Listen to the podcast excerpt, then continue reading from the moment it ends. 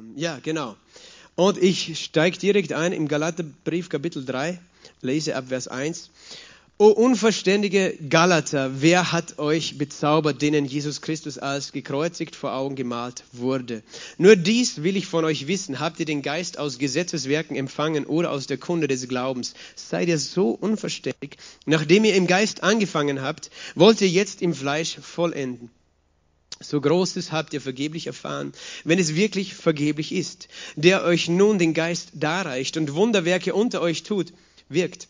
Tut er es aus Gesetzeswerken oder aus der Kunde des Glaubens? Ebenso wie Abraham Gott glaubte und es ihm zur Gerechtigkeit gerechnet wurde. Erkennt daraus, die aus Glauben sind, diese sind Abrahams Söhne. Die Schrift aber, voraussehen, dass Gott die Nationen aus Glauben rechtfertigen werde, verkündigte dem Abraham, die gute Botschaft voraus. In dir werden gesegnet werden alle Nationen. Folglich werden die, die aus Glauben sind, mit dem gläubigen Abraham gesegnet. Denn alle, die aus Gesetzeswerken sind, die sind unter dem Fluch. Denn es steht geschrieben, verflucht ist jeder, der nicht bleibt in allem, was in dem Buch des Gesetzes geschrieben ist, um es zu tun. Dass aber durch Gesetz niemand vor Gott gerechtfertigt wird, ist offenbar. Denn der Gerechte wird aus Glauben leben. Das Gesetz aber ist nicht aus Glauben, sondern wer diese Dinge getan hat, wird durch sie leben. Christus hat uns losgekauft von dem Fluch des Gesetzes, indem er ein Fluch für uns geworden ist. Denn es steht geschrieben, verflucht ist jeder, der am Holz hängt. Damit der Segen Abrahams in Christus, Jesus, zu den Nationen komme, damit wir die Verheißung des Heiligen Geistes, des Geistes durch den Glauben empfingen, bis, da, bis daher einmal. Vater, ich danke dir für deine Gnade und ich danke dir für dein Wort. Dein Wort ist heilig, dein Wort ist Wahrheit, dein Wort ist lebendig und dein Wort ist wirksam. Und ich bete, dass du uns die Augen öffnest durch den Heiligen Geist, den Geist der Weisheit und der Offenbarung, der uns die Augen des Herzens erleuchtet, dass wir erkennen, was ist die Hoffnung unserer Berufung, der Reichtum der Heiligkeit deines Erbes in den Heiligen und die überragende Größe deiner Kraft an uns, den Glaubenden. Vater, wir danken dir, dass dein Wort unser Denken verändert, aber auch unser, unser Erleben von deiner Realität, von dem, was du getan hast. Und ich bete, dass du uns heute hilfst, dein Wort zu hören und zu verstehen verstehen in Jesu Namen. Amen. Halleluja. Ja, wie gesagt, äh, wir, wir steigen da direkt ein.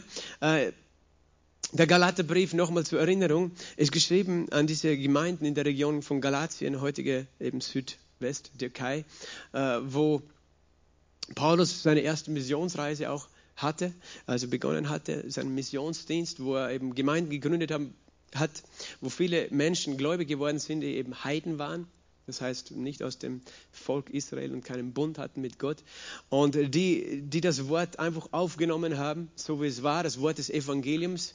Äh, wir haben das schon nachgeschaut im Apostelgeschichte 13, was Paulus dort auch gepredigt hat, dass eben von allem, wovon wir durch das Gesetz nicht gerechtfertigt werden können, jeder Glaubende gerechtfertigt wird durch Jesus Christus. Jeder, der glaubt, wird gerechtfertigt. Und, und für die Nationen, für die Menschen aus den Heiden war das eine frohe Botschaft, äh, zu erfahren, dass sie, dass sie Vergebung der Sünden empfangen können, einfach nur durch den Glauben an Jesus Christus und dass sie Teilhabe werden können des neuen Bundes und umgekehrt die, die Juden in den Städten, wo Paulus war, viele der Juden, es sind ja auch einige gläubig geworden, aber viele waren eifersüchtig, weil sie waren gewöhnt daran, immer das streng sich nach dem Gesetz Mose zu richten und das Gesetz zu halten. Und dann sehen sie, wie Paulus ein, ein, ein Evangelium, eine frohe Botschaft, ein, eine Botschaft der Errettung und der Rechtfertigung verkündet an Menschen, äh, die sozusagen nichts dafür geleistet haben, die nicht dafür gearbeitet haben. Und Paulus wurde dort verfolgt und äh, dann äh, eben ist in Gemeinden entstanden, er musste von Stadt zu Stadt gehen, aber es sind auch überall viele Wunder passiert. Wir lesen davon überall, wo Paulus war, in, in diesen Regionen. Es sind so viele Wunder passiert, es sind, so, es sind Heilungen passiert. Die Hand des Herrn heißt zwar mit ihnen und der Herr bestätigte das Wort seiner Gnade und so weiter. Äh, äh, Paulus hatte dort, dort auch einen Gelähmten geheilt durch die Kraft des Heiligen Geistes. Also es sind Wunder geschehen. Der Geist wurde da gereicht, sozusagen. Äh, es heißt auch in, ich glaube, Apostelgeschichte 13, eben die Jünger wurden mit Freude, mit Heiligen Geist erfüllt. Menschen wurden mit dem Heiligen Geist erfüllt und getauft. Äh, und eben, da war Eifersucht unter den Juden. Und Paulus war nicht lange weg von diesen Gemeinden die da selbstständig angefangen haben zu wachsen, wo eben sogenannte Judaisten gekommen sind, die, die sie gelehrt haben, sie müssen beschnitten werden äh, und äh, eintreten in den Bund des Moses, um wirklich gerettet zu sein. Wenn sie nicht beschnitten sind, so lesen wir es in Apostelgeschichte 15, so wie wir nach, der Art, äh, nach dem Bund des Moses, dann können sie nicht gerettet werden. Und dann gab es diese Diskussion, dann gab es das Konzil in Jerusalem, wo eben beschlossen wurde, dass das keine Bedingung ist oder eben klargestellt wurde letztlich, dass es keine Bedingung für unsere Rettung ist. Äh, und es ist wichtig, dass wir verstehen, es geht also um eben, müssen sie sich beschneiden lassen oder nicht, weil die, viele Gläubige in den Gemeinden der Galat, äh, in den galatischen Gemeinden haben gedacht oder waren verunsichert oder eben gelehrt worden, sie müssen beschnitten werden. Und wir dürfen nicht vergessen, was es bedeutet, eben Beschneidung. Da geht es nicht nur um das Ritual der Beschneidung, sondern um Teilnehmen an dem Bund des Mose in den alten Bund einzutreten, das Gesetz Mose zu halten. Und manche äh, sagen, ja, es ging darum, dass, äh, dass Menschen die jüdischen äh, eben Bräuche und, und, Feste und Rituale feiern mussten. Nein, es ging um mehr. Es ging letztlich um das Gesetz der zehn Gebote auch. Und äh, ich weiß, dass das immer ein spannendes Thema ist, weil äh, eben ganz klar ist, eben, dass, dass das Gesetz ist heilig, aber die Bibel sagt es so, so oft im Neuen Testament, dass wir nicht unter diesem Gesetz leben. Und deswegen gibt es eben so viel Missverständnis, weil man sich denkt, ja, aber das Gesetz ist doch gut. Du sollst nicht stehlen, du sollst nicht töten, du sollst nicht morden. Ja, das ist gut. Aber wenn ich das Gesetz als eine Bedingung deiner Errettung mache, wann bist du dann errettet? Das heißt nicht, das ist nicht die Frage, ob das Gesetz gut ist, sondern die Frage ist, ob wir unter dem Gesetz sind. Ja, aber wenn wir nicht unter Gesetz sind, ja, dann, dann tun wir ja, was wir wollen fangen an zu sündigen äh, und glauben, wir sind dann noch errettet.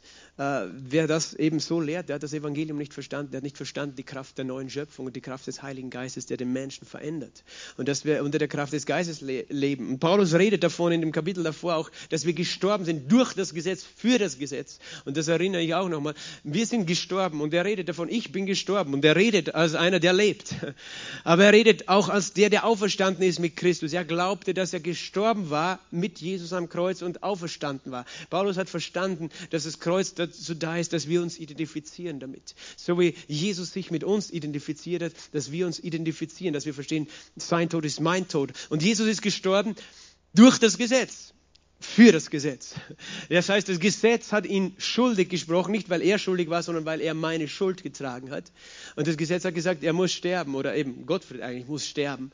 Aber das Gesetz hat die Todesstrafe, aus, äh, Todesstrafe ausgerufen über Jesus. Aber nachdem der Tod geschehen war, hatte das Gesetz kein Recht mehr, irgendetwas zu sagen. Verstehst du, das Gesetz kann über einen Toten nichts mehr bestimmen. Das Gesetz kann nicht sagen, äh, du musst jetzt nochmal was tun. Ne? Und wenn wir Christen sind, dann müssen wir verstehen, dass wir gestorben und auferstanden sind. Und dass wir, weil wir gestorben sind, dass das Gesetz uns nicht mehr verdammen kann, weil wir schon gestorben sind. Für das Gesetz. Durch das Gesetz sind wir gestorben, aber auch für das Gesetz. Das heißt, das Gesetz hat all seine äh, Anforderungen oder so äh, an uns sozusagen, alle Anforderungen des Gesetzes wurden äh, wurde Genüge getan durch das Werk des Kreuzes Jesu und durch seine Auferstehung. Und mit der Auferstehung ist ein neues Leben gekommen.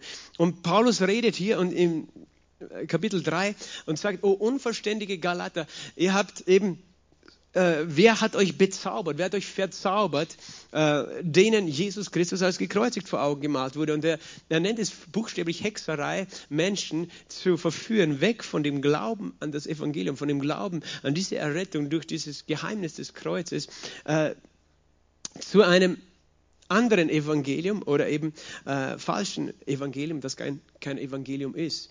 Weil nur das Evangelium ist das Evangelium, alles andere ist keine gute Nachricht. Nämlich dorthin zu glauben, jetzt müssen wir äh, wieder das Gesetz halten, damit wir vor Gott gerecht sind und bestehen können. Und das ist keine frohe Botschaft, weil wir nie in der Lage sind, das zu erfüllen.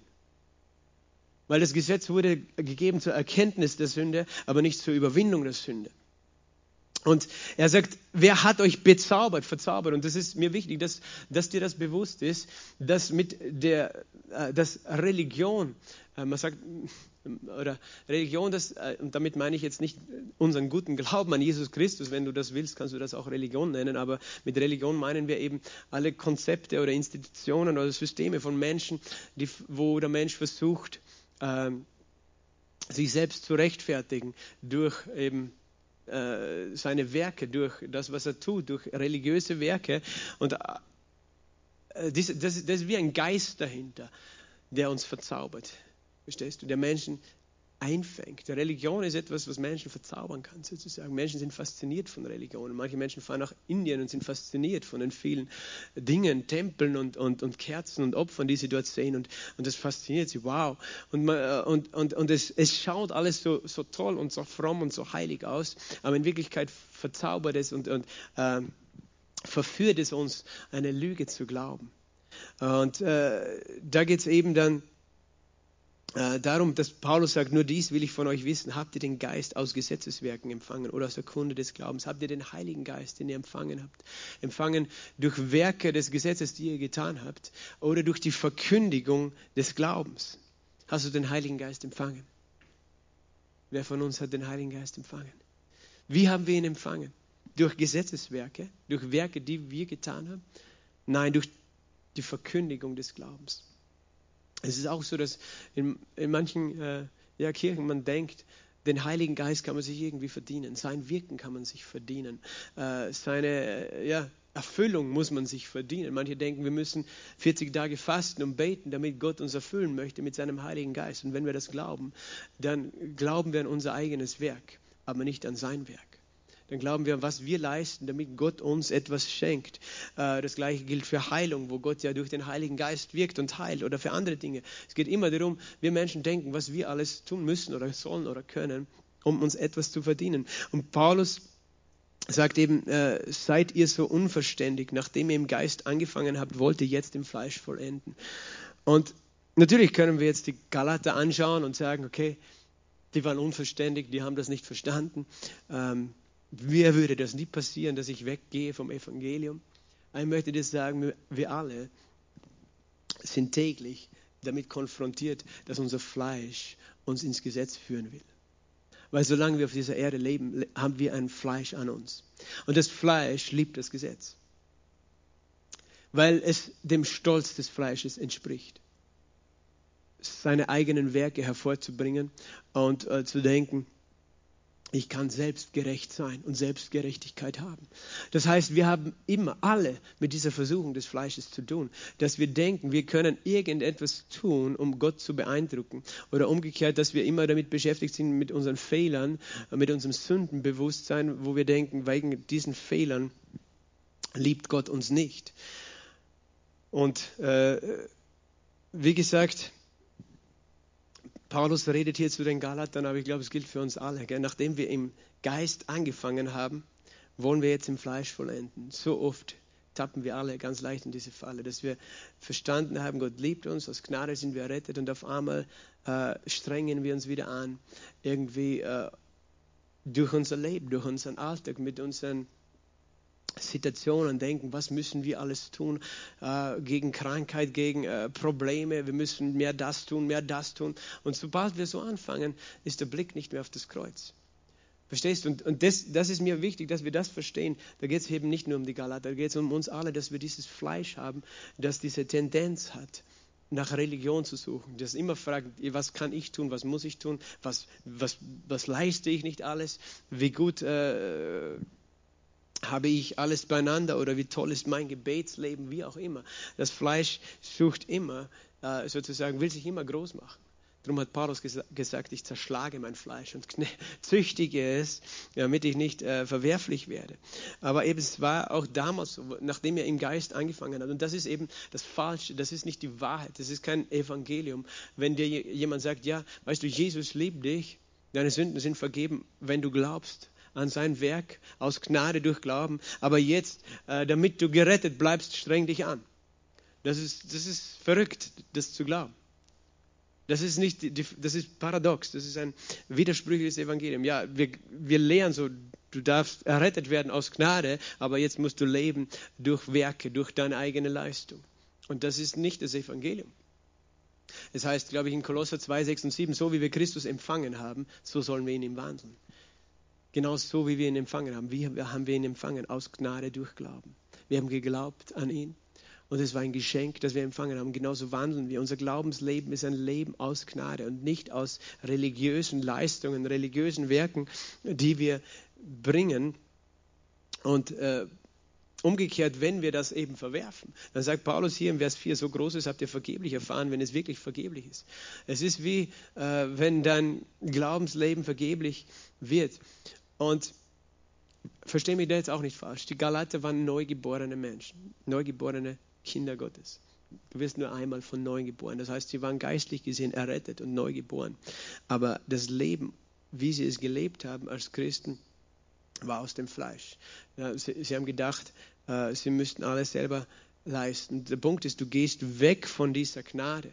Das heißt nicht, dass sie in dem Zustand schon waren, dass sie verloren waren. Das heißt nur in dem Moment, wo du dich dorthin bewegst, bekommt das Fleisch Macht über dich. Und hier sagt er in Vers 5, der euch nun den Geist darreicht und Wunderwerke unter euch wirkt.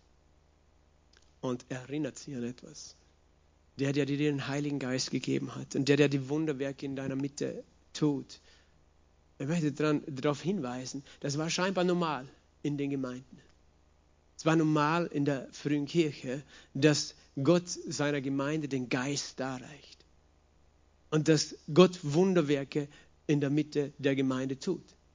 Es war normal, es war Standard, der, der euch den Geist darrichtet und Wunderwerke tut. Und das war sogar noch, obwohl sie schon so gesetzlich waren, haben sie das noch erlebt, dass Gott den Heiligen Geist darreicht und Wunderwerke und, äh, ihnen gewirkt hat, weil noch immer Glaube da war oder Menschen, die geglaubt haben an diese Gnade. Und er stellt diese rhetorische Frage, tut er das aus Gesetzeswerken oder aus der Kunde des Glaubens? Handelt Gott an uns aufgrund von Werken, die wir tun, oder handelt Gott an uns wie? ist interessant. Er könnte eigentlich sagen, oder tut er es aus Gnade. Gell? Aber er sagt aus Glauben. Das heißt, er sagt sogar aus der Kunde des Glaubens, aus dem Hören des Glaubens oder aus der Verkündigung des Glaubens. Was das bedeutet ist, dort wo Glaube verkündigt wird, kann Gott wirken. Durch seinen Heiligen Geist. Und Wunderwerke können geschehen. Dort wo Gesetz verkündigt wird, kann Gott nicht wirken. Und ich rede jetzt von christlichen Kirchen. Dass ein Mensch sowieso nicht errettet werden kann durch Gesetz, ist das eine. Aber auch wenn in der Gemeinde das Gesetz dominiert, kann Gott nicht wirken. Weißt du, ich, ich, ich, weiß, es gibt Christen, es gibt Denominationen, es gibt Gemeinden sozusagen, die, die schreien zu Gott zum Beispiel um Erweckung und sagen, Gott, wir brauchen Erweckung und, äh, und, und, und haben immer dieses Konzept, wir sind nicht heilig genug dafür, dass Gott Erweckung schenken kann. Wir müssen mehr Buße tun, mehr fasten, mehr beten, uns mehr anstrengen, damit Gott endlich Erweckung schenken kann. Und es ist, es ist so verrückt, weil diese Gemeinden, die sich so sehnen oft nach Erweckung, die stehen sich selbst im Weg. Oder diese Christen. Weil sie, weil sie damit beschäftigt sind, was muss ich tun, um Erweckung zu bringen in die Gemeinde oder in mein Leben. Was muss ich, wie, wie kann ich mich mehr anstrengen? Oh, ich bin nicht, und die immer fokussiert sind auf, ah, wahrscheinlich bin ich nicht gut genug. Weil was verkündigt wird, Gesetzlichkeit, das Gesetz. Aber dort, wo Glaube verkündigt wird, wo verkündigt wird, Jesus hat es getan. Er hat alles bezahlt und es ist vollbracht. Dort, wo Glaube verkündigt wird, die Verkündigung des Glaubens, dort kann Gott wirken. Weil dort, wo Glaube verkündigt wird, wo verkündigt wird, Jesus hat es getan, du darfst es einfach glauben. Höre, was Jesus getan hat. Dann kommt dieser Glaube und Menschen können einfach in ihrem Herzen Ja sagen und empfangen. Wie kleine Kinder. Und dort kann Gott wirken. Das heißt, wenn wir mehr von Gott wollen, dann brauchen wir mehr von der Wahrheit des Evangeliums und nicht mehr von unseren eigenen Werken. Und er erklärt noch, wie dieser Glaube ausschaut in Vers 6. Ebenso wie Abraham Gott glaubte, es ihm zur Gerechtigkeit gerechnet wurde. Wie hat Gott dem Abraham geglaubt? Und was hat Abraham geglaubt? Also wie hat Abraham dem Gott geglaubt? Meine, Abraham war jemand, der wurde einfach erwählt aus Gnade. Es steht nicht, dass Abraham besser war als alle anderen, dass er erwählt wurde, sondern es war eine Gnade, dass er erwählt wurde. Und Gott hat gesagt, ich segne dich, ich will dich segnen und äh, segnen, die dich segnen. segnen. Das war eine Verheißung und du sollst, äh, du sollst dieses Land erben und deine Nachkommenschaft wird so groß sein. Das waren alles Verheißungen, wo Gott keine Bedingungen geknüpft hat. Äh, Gott hat dem Abraham die Sterne gezeigt, so werden deine Nachkommen sein. Und dann heißt Abraham glaubte Gott in, in 1. Mose 15 und es wurde ihm zur Gerechtigkeit gerechnet. Das heißt, Abraham hat nichts getan, als zu glauben, was Gott versprochen hat. Abraham hat nichts geleistet dafür, dass, dass Gott ihm seinen Sohn Isaac dann auch geschenkt hat, durch den letztlich die Verheißung erfüllt werden sollte. Abraham hat nichts dafür geleistet. Er glaubte es einfach.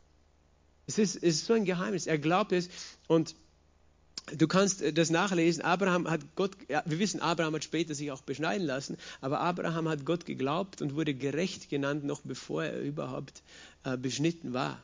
Das kannst du nachlesen im Römer 4. Er glaubte Gott noch als Unbeschnittener. Das heißt, er war noch gar nicht beschnitten. Er hatte noch gar keinen besonderen äh, Bund. Der, der Bund folgte dann erst. Aber Gott hat ihn einfach in diesem Zustand gerecht genannt. Und das ist noch ein Geheimnis in der ganzen Geschichte. Gott nannte den Abraham gerecht, obwohl Jesus ja noch gar nicht auferstanden war. Und gekommen war. Aber es heißt, er rechnete ihm seinen Glauben zu. Als Gerechtigkeit. Wie, wie kann Gott das machen? Weil Gott geht, ich meine, wir müssen das wirklich jetzt auseinanderhalten. Abraham war noch nicht von neuem geboren, so wie du heute von neuem geboren bist. Das heißt, Abraham hatte nicht diesen neuen Geist in sich, den Jesus uns geschenkt hat. Wir sind eine neue Schöpfung. Abraham hatte das nicht. Aber er glaubte an die Gnade von Gott. An die Verheißung glauben bedeutet einem Versprechen Gottes zu glauben.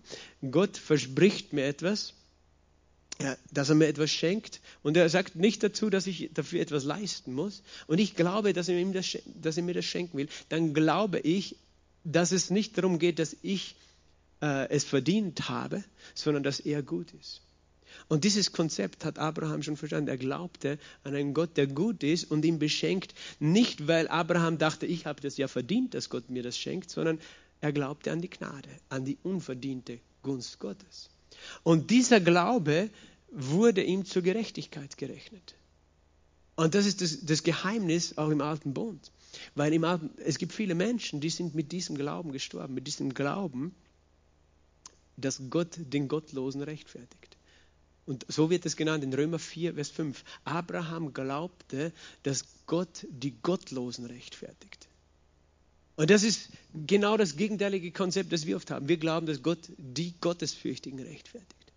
Das heißt, die, die sich verdient haben, gerechtfertigt zu werden von ihm, gerecht gesprochen. Das heißt, dass Gott die Sünden vergibt, deine Schuld nicht bestraft. Und gerecht, weißt du, gerecht, Gerechtigkeit zu empfangen von Gott ist mehr, als dass Gott sagt, ich werde dich nicht bestrafen sondern es bedeutet, ich behandle dich so, als ob du nie gesündigt hast. Und es bedeutet auch, ich behandle dich so, als ob du immer mein Gesetz gehalten hättest. Das bedeutet, Gerechtigkeit zu empfangen. Das ist mehr als nur, okay, Gott weiß eh genau, wie viele Fehler ich habe, aber er bestraft mich halt nicht. Aber jetzt muss ich immer Angst haben vor ihm. Sondern es ist, Gott sagt, ich behandle dich so, wie wenn du immer alles richtig gemacht hättest. Und das ist nur ein Geschenk. Und Abraham glaubte, Römer 4, Vers 5, dass Gott den Gottlosen rechtfertigt. Und das ist, was du glauben musst wenn du das Evangelium verstehen willst, dass, dass du verstehst, Gott rechtfertigt mich nicht, weil ich so gottesfürchtig bin, sondern obwohl ich so gottlos war. Natürlich, jetzt sind wir nicht mehr gottlos in dem Sinn, weil wir glauben an Gott. Aber wir, wir glauben, dass, dass wir, wir verstehen, wir, wenn wir das nicht in unserem tiefsten Innersten ergreifen, weißt du, dass wir nichts verdient haben bei Gott, dass wir schuldig waren und äh, ein Freund hat immer gesagt, ich habe nur einen Quadratmeter Hölle verdient. Sonst habe ich nichts verdient. Solange wir glauben, wir haben irgendwas verdient, stehen wir uns im Weg und stehen wir in den Verheißungen Gottes im Weg. Und Abraham glaubte nicht an sich selbst, sondern er glaubte an die Gnade Gottes. Er glaubte, dass Gott ihn, er wusste, dass er selbst eigentlich gottlos war. Das heißt, dass er Fehler machte und dass er es nicht verdient hat. Und manchmal, wir, wir wollen das so gerne verleugnen. Aber wir sagen es vielleicht sogar äußerlich, ja, ich weiß, ich bin nicht so gut, aber innerlich denken wir, ja, aber eigentlich bin ich besser als du. Verstehst du? Wir, wir können äh, uns selber so betrügen mit unserer Selbstgerechtigkeit, dass wir eigentlich vielleicht sogar sagen, wir als Christen haben wir die richtigen Bekenntnisse, ja, ich glaube an die Gnade, aber eigentlich glaube ich an mich selbst. Eigentlich glaube ich an mein Gutsein, an meine Leistung, an meine Religion, an meine religiösen Übungen, was auch immer das für dich ist. Abraham glaubte Gott und es wurde ihm zur Gerechtigkeit gerechnet. Gott sagt, ich erkläre dich für gerecht. Das heißt, Gott hat das prophetisch getan. Gott hat gewusst, dass Jesus erst äh, fast 2000 Jahre später als Abraham äh, leben und sterben würde. Aber er erklärte seinen Glauben an die Gnade zur Gerechtigkeit. Das heißt, Abraham, er ging dann in die äh, nach seinem Tod zwar ins Totenreich, allerdings nicht in die Hölle, sondern in das Paradies, das, ist, äh, den, das die Bibel den Schoß Abrahams nennt. Und wartete dann, bis Jesus wirklich auferstanden ist. Aber das heißt, er starb im Glauben an die Gnade. Und viele im Alten Bund sind im Glauben an die Gnade gestorben. Das heißt, eben deswegen sind die nicht alle verloren, nur weil sie vor Jesus gelebt haben, sondern Menschen konnten und Menschen können sozusagen dieses Konzept der Gnade verstehen und ergreifen und im Glauben äh, gerecht äh, gesprochen werden, obwohl sie noch nicht ebenso wie du und ich von neuem geboren waren. Das war im Alten Bund. Das waren die Heiligen des Alten Bundes, äh, die da auch natürlich alle hinein äh, dazugezählt werden. Aber genauso, weißt du, das ist der Glaube des Evangeliums. Wir glauben, dass Gott den Gottlosen rechtfertigt. Und es ist wieder, es ist immer so, wir denken, nein, Gott rechtfertigt mich, weil ich gottesfürchtig bin. Das ist so in, tief in uns drinnen. Gott beschenkt mich oder hört mein Gebet, weil ich ja doch eigentlich so gut bin. Und das ist eine Lüge. Er, er rechtfertigt uns, obwohl wir gottlos sind, weil er kennt sowieso unser Herz. Er weiß, wie viele Fehler wir jeden Tag machen. Wir, wir alle straucheln oft, sagt die Bibel. Aber er vergibt uns. Und er sagt dann in Vers 7, er kennt daraus, die aus Glauben sind, sind Abrahams Söhne, die diesen selben Glauben haben. Die Schrift sagt voraussehend, dass Gott die Nationen aus Glauben rechtfertigt, rechtfertigen werde. Verkündigte dem Abraham die gute Botschaft voraus. In dir werden gesegnet werden alle Nationen. Ist interessant. In, durch Abraham würden alle Nationen gesegnet werden. Wenn Abraham Gott nicht geglaubt hätte, diese Verheißung, wenn Abraham gedacht hätte, äh, er muss das verdienen oder kann das verdienen, dass Gott ihm meinen Sohn schenkt, dann hätte er nie diesen Sohn bekommen. Dann wäre Isaac nicht geboren, wäre Jakob nicht geboren, äh, wären all die Vorfahren Davids nicht geboren, wäre Jesus nicht geboren aus dieser Linie. Hätte uns niemand errettet. Verstehst du, wäre Gott nicht Mensch geworden. Das ist das Geheimnis. Ja. Durch diesen Glauben Abrahams ist das Evangelium erst freigesetzt worden sodass Jesus geboren werden konnte. Und dadurch sind wir gesegnet. Äh, Vers 9 folglich werden die, die aus Glauben sind, mit dem gläubigen Abraham gesegnet werden.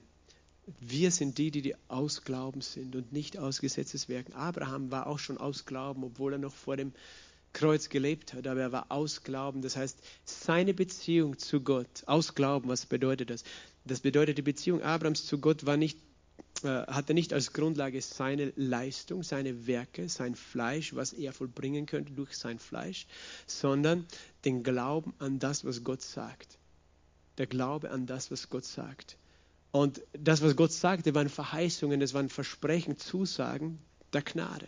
Ich will dir einen Sohn schenken und der wird seine Nachkommenschaft, äh, seine, äh, der wird seine Feinde in Besitz nehmen und so weiter. Das Glauben an das Wort, das das war auch eine gute Botschaft für Abraham. Das war, das bedeutet aus Glauben zu sein. Und wir können heute als Christen auch aus Gesetz oder aus Glauben leben. Wir können äh, natürlich, wenn, wenn du sowieso kein Kind Gottes bist, dann bist du sowieso noch nicht errettet, bist du nicht aus Glauben. Aber in dem Moment, wo du das Evangelium hörst und annimmst und sagst, ja, ich nehme es an aus Glauben und neu geboren wirst, dann bist du aus Glauben. Dann äh, ist dein Zustand aus Glauben, aber du kannst dein Leben als Christ leben aus oder aus Glauben. Das heißt, du kannst deine Beziehung zu Gott noch immer so führen, dass es darauf ankommt, was du leistest und was du tun musst. Äh, oder dass du sagst, ich glaube an das, was er sagt. Und ich glaube an sein Wirken in mir. Und das Evangelium bedeutet immer, es geht nicht um mein Werk, sondern sein Werk. Die frohe Botschaft sagt immer, was Jesus getan hat. Und er, sagt, ich habe dich zu einer neuen Schöpfung gemacht. Ich habe meine Liebe in dein Herz ausgegossen. Ich habe dich mit meinem Geist erfüllt und meinen Geist in dein Inneres gelegt. Aus, aus deinem Innersten herauskommt Liebe, Freude, Friede, Langmut, Freundlichkeit, Güte. Und all diese Dinge, Gott möchte, dass du das glaubst. Und wenn du das nicht glaubst, weißt du, wenn du versuchst, nein, ich bin nicht gut, ich bin so schlecht, ich muss mich anstrengen, dann lebst du aus Gesetz. Obwohl du eigentlich aus Glauben leben könntest und du wirst immer frustriert sein. Denn was steht hier weiter? 10, Vers 10. Äh, Galater 3, Vers 10. Denn alle, die aus Gesetzeswerken sind, die sind unter dem Fluch. Denn es steht geschrieben, verflucht ist jeder, der nicht bleibt in allem, was im Buch des Gesetzes geschrieben ist, um es zu tun. Das ist auch eine radikale Aussage. Und wir können das natürlich jetzt so beziehen auf alle, die Jesus nicht kennen, die nicht an ihn glauben, die ihre Religion glauben, wenn sie eine haben. Wir sagen alle die, äh, die ihre eigenen Werke vor äh, Gott bringen, die sind unter dem Fluch. Und das stimmt natürlich. Ähm, und er redet von dem Fluch des Gesetzes. Galat, äh, Im 5. Mose 28 kannst du den nachlesen, was der Fluch des Gesetzes ist. All diese Flüche. Aber, aber die Wahrheit ist auch, alle, die aus Gesetzeswerken sind, sind unter dem Fluch. Jeder Christ auch, der seine Beziehung zu Gott auf Gesetz baut, auf seine Werke, lebt auch auf eine gewisse Art unter dem Fluch. Und zwar nicht, weil Gott ihn verflucht, sondern weil er sich selbst so positioniert. Weil er selbst daran glaubt, ich muss alles Mögliche richtig machen, damit ich gesegnet bin. Und, in, du, weil du das nie schaffen kannst, denn es steht ja hier in Vers 11, äh, dass aber durch Gesetz äh, niemand gerechtfertigt werden kann vor Gott oder wird, äh, ist offenbar. Und in Vers 10 eben, verflucht ist der, jeder, der nicht bleibt in allem, was im Buch des Gesetzes geschrieben ist. Das heißt, sobald wir uns irgendwie so positionieren, dass wir anfangen zu leisten für Gott, können wir Fluch erleben. Und das ist oft diese Tragik, die wir erleben, wenn auch Christen zum Beispiel negative Dinge erleben dann verstehen wir das nicht. Wir, wir sagen zum Beispiel, wir, wir, haben diese Konzepte, weil äh, zum Beispiel jemand ist, keine Ahnung, Diakon in einer Gemeinde oder jemand, der halt immer da ist, der sich immer engagiert, der mitarbeitet und alles Mögliche tut, äh, seinen Zehnten gibt und immer treu dient und dann wird der vielleicht krank. Und, und das Erste ist, was wir denken, Gott, wie kannst du das zulassen? Weil der hat doch so viel getan in der Gemeinde und, und jetzt wird er krank. Und weißt du, wir haben uns alle sofort verraten, was wir glauben. Wir glauben, der hätte es verdient gehabt, dass er nicht krank wird. Und das ist eine Lüge. Wir alle hätten verdient gehabt, dass wir den Fluch des Gesetzes erleben. Aber Jesus hat uns die Gnade geschickt, dass er selbst den Fluch getragen hat. Und wir haben alle diese Konzepte, aber der war doch so heilig, der hat dich so, so, so bemüht. Und jetzt erlebt er das. Ja, vielleicht hat der nicht an die Gnade geglaubt, sondern an seine eigenen Werke. Oder hat gedacht, Gott liebt ihn nicht, wenn er das alles nicht tut. Verstehst du? Es ist so subtil, diese Lüge des Gesetzes. Und uns selber kann es auch so gehen, weißt du, wenn wir eben etwas Negatives erleben und wir denken, ja, aber ich bin doch so ein toller Christ und ich lese doch jeden Tag in meiner Bibel und bin immer im Gottesdienst und jetzt erlebe ich etwas Negatives, einen Angriff. Und ich sagte was, das liegt nicht daran, dass Gott dich nicht liebt. Das liegt daran, dass du weggegangen bist von dem Glauben an Gott. Ich meine, das ist ein Teil davon. Weißt, ich habe nicht alle Antworten. Es kann verschiedene Ursachen auch geben. Weißt, es kann einfach sein, der Teufel will uns angreifen. Das Wichtigste in dieser Situation ist einfach, dass wir uns nicht positionieren auf, auf das Gesetz. Auf, dass wir nicht sagen, okay, Gott, dann muss ich mich jetzt mehr anstrengen, damit ich jetzt geheilt wäre, sondern auf das, was Jesus getan hat, mich fokussieren. Verstehst du? Und, und, und so, sofort kommen diese Gedanken in uns. Deswegen sage ich, wir alle haben dieses Fleisch, das sofort diese Fragen in uns hochwirft. Ja, warum erlebt er das? Ja, wahrscheinlich will Gott das für den so. Nein, die, die aus Gesetzeswerken sind, sind unter dem Fluch. Manchmal denken wir, müsste ja was anderes stehen. Es, es müsste da stehen, die, die das Gesetz brechen, sind unter dem Fluch. Was ja auch stimmt. Aber die, die, hier steht nicht, die, die das Gesetz brechen, sondern die versuchen, mit Gott in so einer Beziehung zu leben. Die sind alle unter dem Fluch. Und du und ich, wir können uns entscheiden zu sagen, okay, ich werde nicht mehr darauf vertrauen oder darauf schauen, was ich tue. Und es geht nämlich nicht darum, was ich alles leisten muss für Gott, sondern es geht ja auch, dass wir denken, unsere Fehler, die uns ja bewusst sind, sind ein Hindernis für Gott, dass er wirken kann. Wenn wir mit unseren Fehlern, mit unserer Vergangenheit beschäftigt sind, wenn wir immer, wenn wir nicht sagen, das ist auch eine Form von Gesetzlichkeit. Weil das eine, das entlarven wir vielleicht leichter zu sagen, ja, ich vertraue auf mein, weiß ich nicht, religiöses Leben. Das erkennen wir schnell, dass das stolz ist. Aber wir sagen, ja, aber ich habe so viel falsch gemacht und das kann genauso ein Grund sein, warum wir nicht im Glauben leben. Weil wir beschäftigt sind mit unseren Fehlern und denken letztlich, unsere Fehler sind der Grund, warum Gott uns jetzt nicht begegnet, Gott nicht seinen Geist erreicht. Äh, ja, weil ich das gemacht habe und weil ich ja weiß, was ich alles falsch habe. Weil wir das heißt, Gesetzlichkeit ist immer Fleischlichkeit, auch wo du mit dir selbst beschäftigt bist, wo du dich selbst auf dem Thron setzt. Wo du glaub, und du merkst es nicht einmal. Das ist der Stolz des Fleisches. Ja, ja wahrscheinlich bin ich nicht gut genug und deswegen äh, liebt Gott mich nicht und deswegen heilt er mich nicht. Genauso Gesetzlichkeit, genauso Selbstgerechtigkeit. Aber die gute Botschaft ist, wir können uns in die Position des Glaubens begeben und zurückbegeben und können unser Denken erneuern lassen. Hier heißt es eben in Vers 12, das Gesetz ist nicht aus Glauben, der, äh, Vers 11 noch, der Gerechte wird aus Glauben leben. Der Gerechte, mein Gerechter wird aus Glauben leben, ein Zitat aus Habakkuk 2, Vers 4, glaube ich. Mein Gerechter wird aus Glauben leben. Wir leben aus Glauben oder durch den Glauben. Äh, und wir sind auch gerecht durch den Glauben, aber wir leben auch durch den Glauben. Wenn du Leben haben möchtest, dann Glaube. Und wo, womit ist der Glaube äh, beschäftigt? Was ist das, was den Glauben sozusagen, was der Glaube immer im Mittelpunkt hat, ist, was Gott gesagt hat. Und das ist die frohe Botschaft.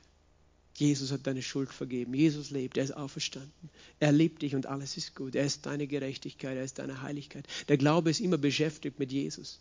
Verstehst du nicht mit, was, was ich bin, sondern mit Jesus. Das ist die Freiheit. Mein Gerechter wird durch Glauben an Jesus leben. Das Gesetz aber ist nicht aus Glauben, sondern wer diese Dinge getan hat, wird durch sie leben. Und er, er macht hier einen Schnitt und sagt, es gibt nicht Glauben und Gesetz.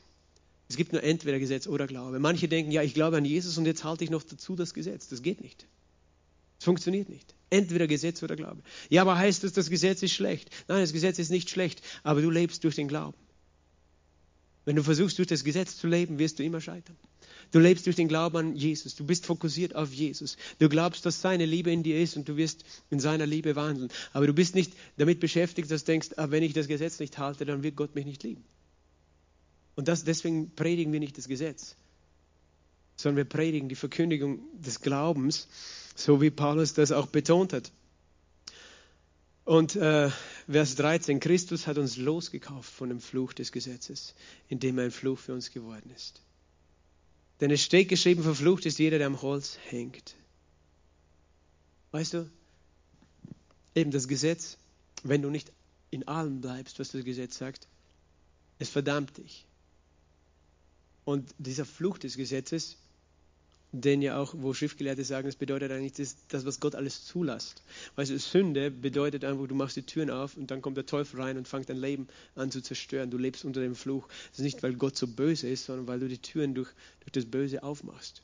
Die kommen, kommt der Teufel rein, zerstört dein Leben. Aber all diese Dinge, die da aufgelistet sind, ähm, da ist ja alles dabei. Ne? Armut, Krankheit, Tod, das ist alles ein Fluch. Gell? Und äh, die Bibel sagt, Jesus hat uns von dem losgekauft, indem er ein Fluch geworden ist. Und wenn er uns davon losgekauft hat, von dem Fluch des Gesetzes, dann hat er uns losgekauft. Wenn wir ihm das glauben, dann brauchen wir nichts mehr tun. Es gibt Christen, die suchen nach allen möglichen Flüchen in ihrem Leben. Die denken, sie müssen noch irgendwelche Flüche der Vergangenheit finden und alle äh, entlarven. Ja, wahrscheinlich hat irgendwer oder ich gesündigt oder meine Vorfahren und deswegen gibt es noch einen Fluch in meinem Leben. Und jetzt bist du beschäftigt, irgendwelche Flüche zu suchen, herauszufinden, warum du noch nicht vielleicht im vollen Segen lebst und, und denkst, du kannst es durch irgendein religiöses Ritual überwinden. Das machen Christen, bibelgläubige Christen. Die glauben nicht, dass Jesus tatsächlich uns losgekauft hat. Weil entweder hat er mich losgekauft oder nicht. Entweder bin ich losgekauft von dem Fluch oder nicht. Die Frage ist vielmehr, glaube ich es? Und wenn ich zurückgehe wieder und mich beschäftige, was muss ich tun, damit alle Flüche in meinem Leben gebrochen sind, dann glaube ich nicht, dass Jesus den Fluch schon gebrochen hat. Und dann erlebe ich es nicht. Verstehst du? Das ist, das, ist uns, das ist das Paradox, aber wir erleben das nur durch den Glauben. Jesus hat gesagt, Tochter, dein Glaube hat dich gerettet, geheilt. Dein Glaube. Wir erleben es nicht durch äh, irgendwas anderes als durch den Glauben. Wir denken, ja, Glaube ist Glaube dann auch ein Werk. Nein, Glaube ist kein Werk, das du tust. Manche denken, es geht darum, wie viel du glaubst. Streng dich an, mehr zu glauben. Nein, es geht nicht darum, wie viel du glaubst, sondern was du glaubst. Ob du glaubst, was das vollkommene Werk sagt, oder ob du es nicht glaubst. Das ist eine Entscheidung deines Herzens. Und manchmal müssen wir uns entscheiden, auch den Unglauben und die Lüge rauszuschmeißen aus unserem Denken. Christus hat uns losgekauft von dem Fluch des Gesetzes, indem er ein Fluch für uns geworden ist. Was für eine Gnade. Und darin liegt eben äh, diese, das Besondere, das Evangelium zu ehren, ist nicht eine eine billige Sache, aha, damit wir sozusagen nicht das Gesetz halten müssen, sondern es ist die größte Ehre, die wir Jesus weisen können, ist, wenn wir ihm glauben. Wenn wir glauben, dass er es vollbracht hat. Weil wenn wir nicht glauben, dass er den Fluch getragen hat, dann, dann verspotten wir eigentlich sein Leiden. Habe ich, glaube ich, das letzte Mal auch schon gesagt. Und das, das Ziel, das Ziel, das war nicht nur, dass du nicht verflucht bist. Verflucht ist jeder, der am Holz hängt. Steht hier, ist ein Zitat eben. Das war eben das Zeichen, ein Aufgehängter heißt es, ich glaube im 5. Mose irgendwo, ist ein Fluch Gottes. Ein Aufgehängter ist ein Fluch Gottes. Ja, Jesus ist nicht einfach so gestorben, sie hätten ihn ja steinigen können, sondern äh, es war ein, das Symbol eines Verfluchten, der aufgehängt wurde, dass er, dass er unter dem Fluch stand. Und Jesus wurde aufgehängt an das Holz, damit du weißt, äh, dass er verflucht war, für dich, damit du nicht mehr verflucht bist. Aber nicht nur das, sondern damit der Segen Abrahams in Christus Jesus zu den Nationen komme. Damit der Segen Abrahams in Christus Jesus zu den Nationen komme, damit wir die Verheißung durch, des Heiligen Geistes durch den Glauben empfingen. Das heißt, Gott wollte, dass du denselben Segen erbst, den Abraham schon bekommen hatte. Gewaltig, oder? Der Segen Abrahams. Und das ist auch ein Geheimnis. Weil der Segen Abrahams war zuerst, waren das ganz praktische Dinge. Er hat gesagt, ich will dich segnen und du sollst deine Nachkommenschaft zu, zu einer großen Nation werden. Das heißt, dieser Segen der Fruchtbarkeit war gemeint, dass er einen Sohn bekommen sollte. Es war gemeint auch, äh, Gott hat gesagt, du sollst dieses Land besitzen, von Euphrat bis, zu, äh, bis zum großen Strom in Ägypten. Also ein noch größeres Gebiet, als wir heute sehen, das Land Israel. So groß, äh, dieses Land, das Gott verheißen hat, eigentlich den Nachkommen Abrahams, das hat nur Salomo dann wirklich im Besitz gehabt und regiert. Nur für die Zeit des Königs Salomo war wirklich dieses ganze Gebiet vom Ägypten, vom, äh, vom, vom Nil sozusagen bis, äh, oder vom Sinai eben bis rauf äh, zum Euphrat, war unter der Herrschaft des Volkes Israel. Später dann nicht mehr und vorher auch nicht. Aber das, das, das ist eben der Segen Abrahams. Der Segen Abrahams war auch der Schutz Gottes, dass Abraham beschützt war vor seinen Feinden. Es war die Gunst Gottes, dass er Gunst hatte, wo er immer hinging. Es war aber auch sein langes Leben, Gesundheit, er war gesund. Das alles waren Segnungen. Aber trotzdem, es gibt noch mehr, nämlich die größte Segnung des Segens Abrahams war eben Anteil zu bekommen an Christus, der der Nachkomme Abrahams sein würde und Anteil zu bekommen an seinem Heiligen Geist. Das, das eine sind sozusagen nur die äußeren sichtbaren Symptome dieses Segens. Aber der eigentliche Segen Abrahams besteht, war eigentlich schon hier festgelegt, war Christus selbst. Der Nachkomme, der kommen sollte. Der Nachkomme Abrahams. Weil Gott hat zu Abraham gesagt, in deinem Samen, es steht in manchen Übersetzungen, in den meisten steht, in deinem Nachkommen sollen sich segnen alle Geschlechter der Erde. Aber eigentlich steht hier äh, wörtlich immer nur in deinem Samen. Und das, das Wort ist in Einzahl. Dein Same. Und Gott hat immer von einem Samen, einem Nachkommen geredet. Und er hat nicht Isaac gemeint. Obwohl Isaac auch der Segen Abrahams war. Aber er hat gesagt, da wird ein Nachkomme sein, dein Same. Und er hat immer von Christus geredet. Er hat gesagt, dein Same, dein Nachkomme wird das Tor seiner Feinde in Besitz nehmen. Wird alle Feinde unter seine Füße das heißt, der Segen Abrahams, der echte Segen Abrahams war Christus. Und nicht nur Christus, sondern Paulus erklärt es hier auch, damit wir die Verheißung des Geistes aus Glauben empfingen. Der eigentliche Segen, der größte Segen ist Christus und seine Gegenwart in uns durch den Heiligen Geist die Verheißung des Geistes. Und das ist viel etwas Größeres. Wie können wir da zurückgehen ins Gesetz und versuchen wieder durch Gesetz Gott zu gefallen, wenn er sagt, ich will etwas anderes mit dir machen, ich will dich mit meinem Geist erfüllen ich will, dass du durch meinen Geist lebst, dass du ein Leben hast, das nicht äh, sozusagen du mit deiner Kraft lebst, sondern dass du mit meiner Kraft und meiner Liebe lebst auf dieser Welt, dass du meiner Stimme folgst, die, schon, die ich in dich lege. Das ist, das ist das Segen Abrahams. Und das ist der größte Segen, weil wenn, weißt, wenn Christus in dir ist, dann alle anderen Dinge sind sowieso, Gott weiß, dass wir die materiellen Dinge brauchen, weißt du. Christus wird nie Armut haben und Mangel haben. Wir, wir sehen das in seinem Leben. Er wird nie krank sein. Das alles, wenn er in dir ist, glaubst du, dass die Feinde irgendwas gegen dich machen können? Wenn Christus in dir wohnt? Größer ist der, der in dir ist, als du in dieser Welt. Das ist der größte Segen, den wir je empfangen haben, ist Christus selbst, seine Gegenwart in uns durch den Heiligen Geist. Es ist auch interessant im, im Römerbrief, äh, nennt Paulus diesen Segen auch so, äh, in, oder diese Verheißung in 4 Vers 13, Römer 4 Vers 13, denn nicht durch Gesetz wurde Abraham oder seine Nachkommenschaft die Verheißung zuteil, dass er der Welt Erbe sein sollte, sondern durch Glaubensgerechtigkeit. Das ist ein ähnlicher Gedanke. Er sagt, eben nicht durch Gesetz würde Abraham den, die Verheißung empfangen und seine Nachkommenschaft oder eigentlich sein Same, sondern durch Glaubensgerechtigkeit, sondern eben weil Gott sagt, weil Abraham mir geglaubt hat äh, und äh, mein Wort geglaubt hat und ich ihn gerecht nennen kann durch Glauben, wird er die Verheißung erben. Und was ist die Verheißung nach Römer 4,13? Der Welt Erbe zu sein. Das ist nämlich, was Jesus gehört, die Welt. Er ist der Erbe der Welt. Christus ist der Erbe der Welt, aber nicht nur er, sondern alle, die ihm glauben, sind die Erben der Welt. Und Erben der Welt sein kannst du nur durch Abraham. Und, und als Erbe dieser Welt leben kannst du nur durch den Heiligen Geist, der in dir lebt. Halleluja. Könnten jetzt noch den zweiten Teil lesen, aber ich glaube, das ist für heute schon genug. Das machen wir dann nächste Woche weiter. Aber das, das, das Geniale ist einfach, wenn wir verstehen, es, es, es, es ist wirklich alles Christus und, und das Evangelium ist fokussiert auf ihn und was er getan hat. Und das ist mehr als genug. Und wir können immer diese Fragen stellen, was muss ich tun, was soll ich tun, was, was darf ich nicht tun. Oder wir können einfach schauen, wer ist Jesus Christus, was hat er getan. Was hat er in mir getan? Was bedeutet es, dass er in mir lebt? Was bedeutet es, dass ich mit ihm auferstanden bin? Was bedeutet es, dass er mich liebt? Dass wir mit ihm beschäftigt sind. Das heißt es, aus Glauben zu leben. Und wenn du aus Glauben lebst, brauchst du dich nicht immer fragen, ja, mache ich alles richtig, mache ich alles falsch. Natürlich wollen wir für Gott richtig leben, aber sein Geist in uns führt uns in die Wahrheit.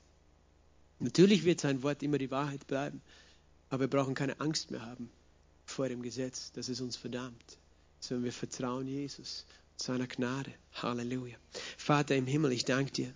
Ich danke dir für diese wunderbare Gnade. Halleluja. Halleluja. Stoporobo korobo sikarabapatata. Estembre kirianto locoria branda regataya. Ambaria brenda regatoria branda regatia. Danke, Herr. Danke, Herr, für deine wunderbare Liebe. Danke, Herr, für deine wunderbare Gnade. Danke, dass du uns frei gemacht hast von dem Fluch des Gesetzes. Danke, dass du uns frei gemacht hast von der Angst. Und Vater, ich bete für uns alle, dass du uns wirklich Tag für Tag lehrst, nicht uns zu positionieren in unserem Fleisch, in unseren eigenen Werken oder in unseren eigenen Fehlern vor dir, sondern dass wir uns Tag für Tag positionieren in deinem Werk, dass wir uns Tag für Tag positionieren in dem Glauben. Halleluja, Vater. Denn darin liegt unser Segen, dass wir dir glauben dürfen, was du alles getan hast. Danke, Herr, dass du wirklich das Joch des Gesetzes vernichtet hast. Und ich bete, dass du wirklich auch in den nächsten Tagen und Wochen ans Licht bringst, wo wir noch irgendwelche Lügen auch festhalten, irgendwelche Lügen von Gesetz und Gesetzlichkeit und Religion, die wir selbst geglaubt oder festgehalten haben, ohne es zu merken. Herr, dass wir, dass wir uns nicht mehr selber im Weg stehen, dass wir nichts mehr in, zwischen dich und uns stellen, denn du hast nichts, was du zwischen uns stellst, Herr, sondern du hast das Blut Jesu gegeben, damit wir frei sind, damit wir Zugang haben und ich danke dir, Herr, Herr, dass dieses Blut alles weggenommen hat, auch unser ganzes Versagen. Und dass wir immer zu dir kommen dürfen, ehrlich. Und dass wir dir vertrauen dürfen, Herr. Dass du in uns ein Werk vollbringst, Herr. Dass du uns bewahrst davon, verzaubert zu werden von der Lüge, des, der Gesetzlichkeit und der falschen Religion. Herr, dass wir in deiner Wahrheit leben durch deinen Heiligen Geist. Heiliger Geist, ich danke dir für deine Gnade. Ich danke dir, dass wir, dass du alle Bedürfnisse in diesem Raum kennst und stillst aufgrund deiner Gnade aufgrund des vollbrachten Werkes von Jesus Christus, dass wir täglich empfangen aus deiner Gnade, Gnade um Gnade aus deiner Fülle empfangen, Herr, und dass wir wegschauen, äh, Herr, von der Lüge, Herr. Halleluja, wir preisen dich, wir loben dich, Herr. Und wir beten, Herr, dass du dieses Licht des Evangeliums heller und heller scheinen lässt in unserem Leben, in Jesu Namen. Amen. Amen. Gott segne euch.